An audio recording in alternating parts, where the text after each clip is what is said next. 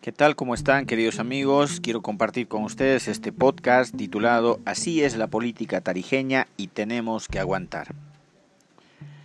Después que se dieron a conocer las listas oficiales del Tribunal Electoral Departamental de Tarija, de candidatos y candidatas a las elecciones subnacionales por nuestro departamento, varias personalidades políticas, o más bien varias caras conocidas de la política tarijeña, me llamaron y mandaron mensajes, la mayoría para agradecerme porque oficialmente ahora son candidatos. Y otros también me llamaron, pero molestos porque resulta que los excluyeron y según dicen, por culpa mía ya que acerté en el 80% de los nombres de las listas de los mismos de siempre. Sin embargo, el problema no es que hayamos o no acertado. Eso tal vez era predecible para cualquiera, por lo menos aquí en Tarija.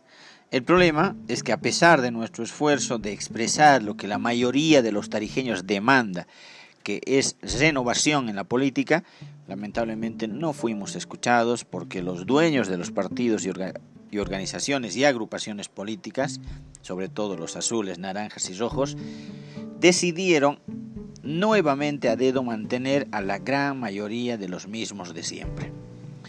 Porque ellos simplemente no quieren soltar la mamadera y nuevamente postulan a un cargo político.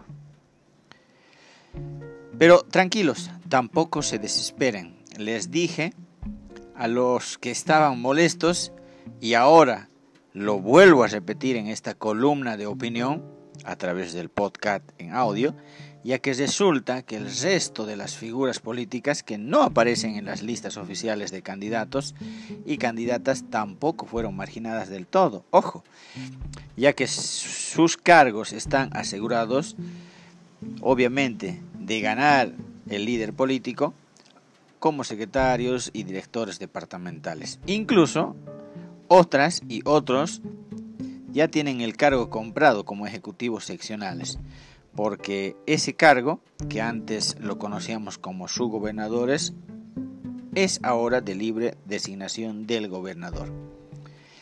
Como ven, al final ninguno de la lista de los mismos de siempre fueron marginados.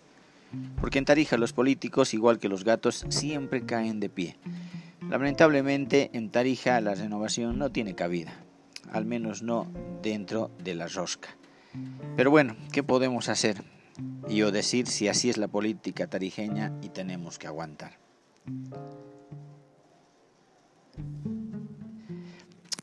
Esa es la columna de opinión, ahora en podcast, de Alfredo Colque que quería compartir con ustedes, queridos amigos. Un abrazo.